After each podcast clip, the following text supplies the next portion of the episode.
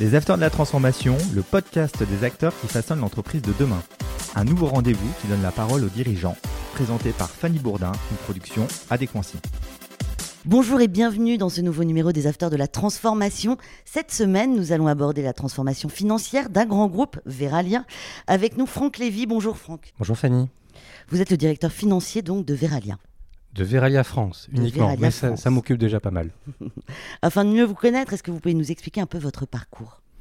Alors moi je suis euh, un vieux monsieur de 50 ans bientôt, euh, une école de commerce, le DECF, et puis après un parcours de financier dans l'industrie principalement.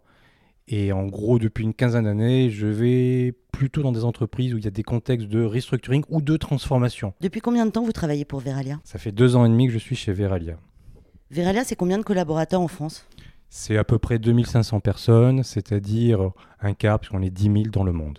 Avec un chiffre d'affaires? Le chiffre d'affaires du groupe, c'est 2,7 milliards, je peux vous le dire. C'est public depuis, euh, euh, sur les comptes 2021, c'est public depuis quelques heures.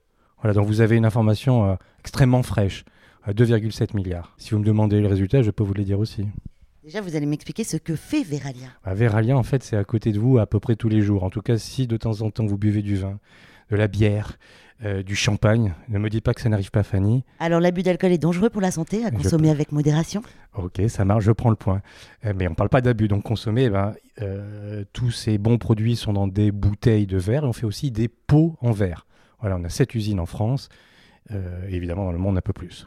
Vous recrutez des profils divers chez Veralia. Est-ce compliqué de trouver des talents dans votre domaine de compétences? C'est compliqué de trouver des gens et c'est compliqué de les garder. Donc en fait, aujourd'hui, on voit bien quand on fait passer des entretiens, c'est autant à nous de séduire les candidats euh, qu'à eux de nous convaincre que c'est les bons profils. Quelles sont les grandes transformations que vous avez opérées avec Veralia? Alors déjà, transformation, c'est un mot un peu valise. On met à peu près tout ce qu'on veut. Grosso modo, euh, pour faire simple, déjà au niveau de Veralia, et puis après, si vous voulez, je vous le déclinerai au niveau euh, plus personnel sur la partie finance. au niveau global du groupe, pour faire très très simple, et c'est comme ça que j'aime le présenter, c'est les 3 P. People, Profit, Planet. Alors je vais commencer par profit parce qu'en tant que directeur financier, si je commence pas par là, ça va pas du tout. Vous allez vous dire, euh, c'est un imposteur. Et, profit parce que c'est bien ça qui fait que c'est parce qu'on gagne de l'argent aujourd'hui que demain on peut continuer à investir, on peut continuer à recruter. Donc sans ça, il n'y a rien. Mais c'est pas que ça, c'est aussi la planète, notre carte ESG, euh, e comme on dit, extrêmement euh, complète et j'espère bien qu'on aura l'occasion d'en parler un peu. Et puis évidemment, il y a la partie people. People, alors là, on peut mettre à peu près tout ce qu'on veut. Nous, ce qu'on va mettre, c'est formation, c'est talent, euh, c'est faire évoluer les gens chez nous, les embaucher aujourd'hui et déjà prévoir leur poste après, donc le premier et le suivant. Et c'est aussi des valeurs. Donc on cherche des gens qui ont les mêmes valeurs que nous. Et grosso modo, la performance collective avant tout. Responsabilisation et performance collective. Voilà, les trois P, People, Profit, Planet. Est-ce que c'est compliqué d'être euh, justement euh, le hum, directeur financier d'un groupe comme Veralia? Pour la partie France. C'est difficile, je ne sais pas si c'est difficile. Moi, j'ai eu la chance d'avoir une équipe qui était déjà euh, en grande partie déjà construite et très sérieuse. on parlera peut-être de l'histoire de, Veralia. C'est un spin-off de Saint-Gobain. C'est-à-dire qu'en fait, beaucoup de gens aujourd'hui ont connu l'époque Saint-Gobain. Ils connaissent bien leur métier. C'est très sérieux. Ils sont consciencieux. Ils sont impliqués. Ils sont engagés. Et ça, j'adore. Vous allez nous expliquer l'histoire tout de suite d'ailleurs. Bah, je peux vous en parler. Donc, pendant euh, très très longtemps, Veralia, qui s'appelait pas Veralia, faisait partie du, groupe Saint-Gobain. En 1972, un excellent cru, c'est aussi mon année de naissance, la branche Saint-Gobain emballage est créée, différenciée au sein du groupe Saint-Gobain. En 2010, la marque Veralia est créée. Et en 2015, cette branche-là, enfin Veralia, est cédée par Saint-Gobain au cours d'un spin-off. Le spin-off, c'est Apollo et BPI. Donc à ce moment-là, Veralia devient propriété à 90% du fonds de private equity Apollo et de BPI. Ça, c'est 2015. Les grosses étapes après, c'est IPO, introduction en bourse en 2019, et puis retrait progressif d'Apollo. Et aujourd'hui, en fait, le premier actionnaire, c'est vous, pas vous personnellement, Fanny, mais c'est la bourse. C'est pas loin de 60%. La BPI toujours là, à peu près 7-8%. Euh, On a aussi un fonds, j'aurais dû le citer en deuxième, un fonds, un family office brésilien pour à peu près 25%. Et puis, euh, si vous faites la somme des pourcentages, je suis sûr que vous l'avez fait de tête, il reste encore quelques pourcentages, et c'est notamment euh, les salariés. C'est très important pour nous que les salariés soient actionnaires de l'entreprise. C'est un modèle économique intéressant, justement, que les salariés soient actionnaires de l'entreprise. D'ailleurs, pourquoi? C'est un engagement de la part de Veralia En fait, c'est très très simple. C'est parce qu'on aligne les intérêts. C'est qu'en fait, en gros, je vais le dire un peu comme on dit en, formation, négociation, on, élargit le gâteau. Donc à partir du moment où le gâteau, il est un peu plus grand, c'est l'objectif, c'est plus de profit, c'est plus de résultats, c'est plus de performance, tout le monde en profite. Moi, j'aime bien cette idée. Quels sont les euh, grands axes aujourd'hui de transformation chez Veralien dans votre partie financière? Je, vais le décliner peut-être de manière un peu plus personnelle. Euh, donc c'est pas exactement ce que vous allez trouver sur les fiches corporate. Donc c'est pas la voix officielle, c'est ma voix à moi. La manière dont moi je vois la finance, c'est vraiment la dimension support. Ça vous le trouverez aussi partout. Vous n'avez pas un recrutement aujourd'hui, on vous parle pas de la dimension support. Mais qu'est-ce que ça veut dire là encore? Chacun voit ça à sa manière. Pour moi, c'est aider les autres. C'est-à-dire qu'évidemment, les financiers, ça contrôle, ça répond à des obligations réglementaires, évidemment. Mais ça produit de la data, ça c'est sûr, ça l'analyse et surtout, et je pense que le, truc, il est vraiment là, ça aide les fonctions non financières à les comprendre et à comprendre dans les chiffres, finalement, quelles sont les opportunités d'amélioration. Et donc finalement, la finance, c'est pas être contre les autres, évidemment, c'est être avec les autres contre des problèmes. Et je vais même le décliner euh, jusqu'au client. C'est-à-dire de temps en temps, en tant que directeur financier, je me retrouve en situation où eh euh, mon assureur crédit ne couvre pas le risque que je peux engager chez un client. Mais moi, j'ai envie de faire du business et je peux vous assurer que mes commerciaux, ils ont envie de faire leur métier, c'est-à-dire de vendre. Et donc, mais, l'entreprise peut être faible, le client peut être faible au, plan de la santé financière. Qu'est-ce qu'on fait très régulièrement? On fait les calls avec le client. je me retrouve en face avec des clients souvent des petites boîtes qui n'ont pas des moyens financiers énormes.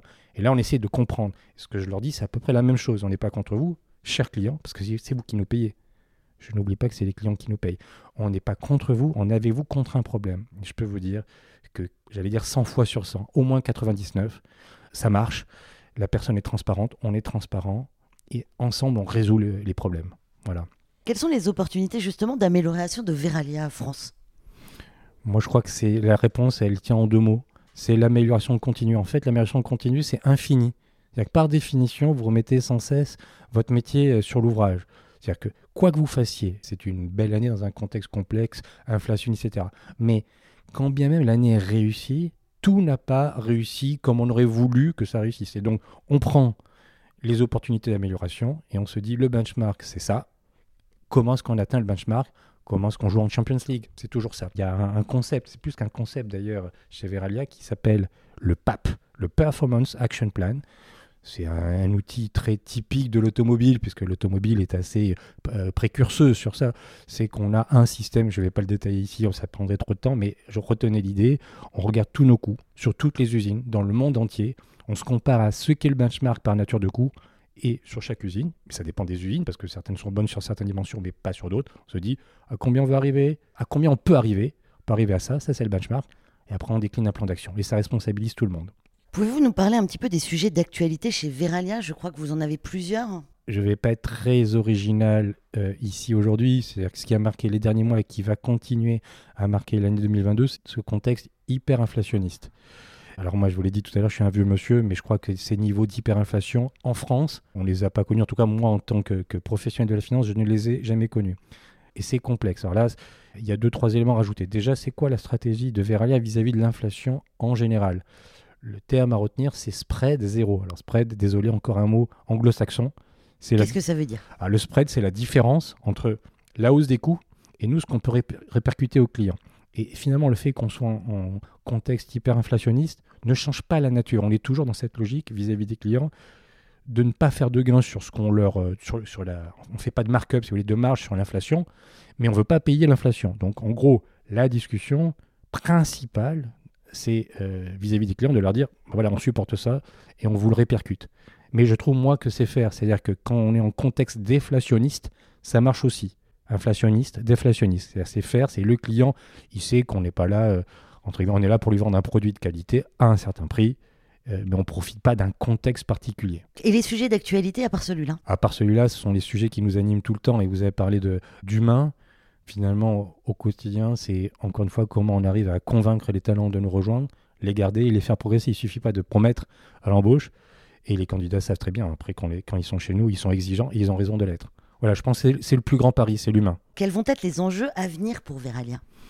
Je crois que là, si on va sur le moyen et long terme, enfin le court, le moyen et le long terme, c'est toute la partie ESG.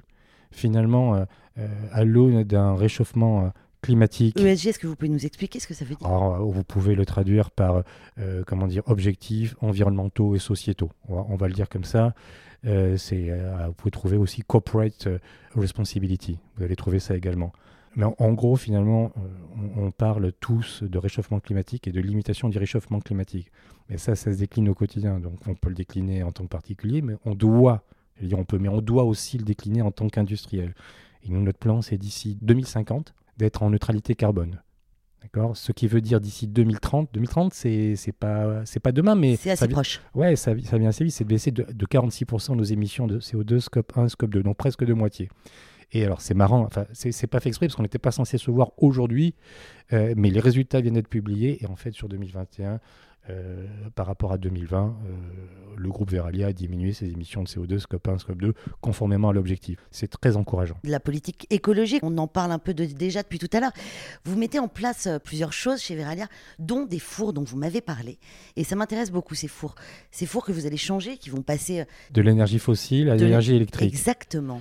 Alors en fait, c'est quoi un four? Et c'est quoi une bouteille de verre? On n'a pas du tout parlé de ça. C'est quoi une bouteille de verre? La bouteille de verre, vous arrivez à la vider peut-être chez vous et bien sûr euh, avec modération. Et qu'est-ce qu'elle va devenir cette bouteille? Ben, Vous allez la déposer dans une benne à verre. Ça, c'est très propre à la France. C'est pas vrai de tous les pays. Donc, d'une certaine manière, la France est assez précurseuse sur ça, puisqu'à peu près 70 à 80% de ce verre-là, et, et aussi les bouteilles de verre des restaurants, des hôtels, des bars, à peu près 70 à 80% euh, finalement vont être recyclés. Donc, évidemment, entre la bouteille qui est dans une benne et l'arrivée dans, un, dans une usine verrière, il se passe quelques étapes. Pour faire très très simple, le verre se casse très vite, ça devient ce qu'on appelle du calcin, très vite, et il faut le trier, le, nettoyer, etc. Une fois qu'on a finalement ce verre recyclé en, en morceaux plus ou moins gros, ce calcin, on peut le mettre dans les fours. Parce que comment ça se fait, le verre Le verre, il faut des matières nobles, mais depuis, et il y a encore 50 ans, on n'utilisait que des matières nobles, par exemple du sable.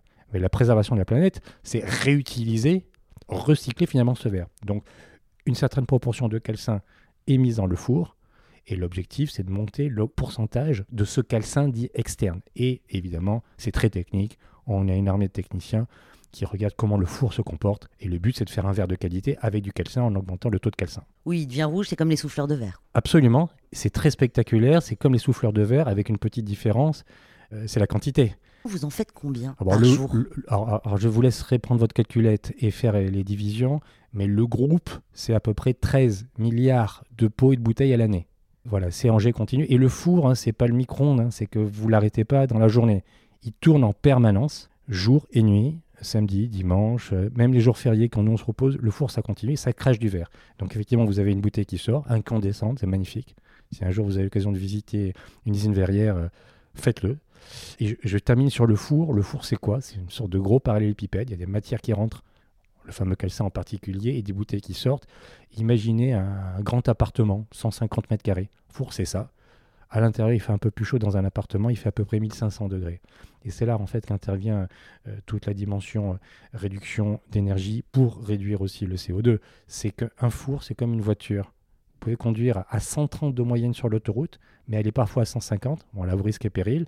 Puis elle est à 90. Mais à la fin, si vous faites ça, vous allez consommer plus d'essence. Donc l'objectif, c'est de bien conduire les fours. C'est extrêmement technique. Et c'est aussi changer euh, la technologie.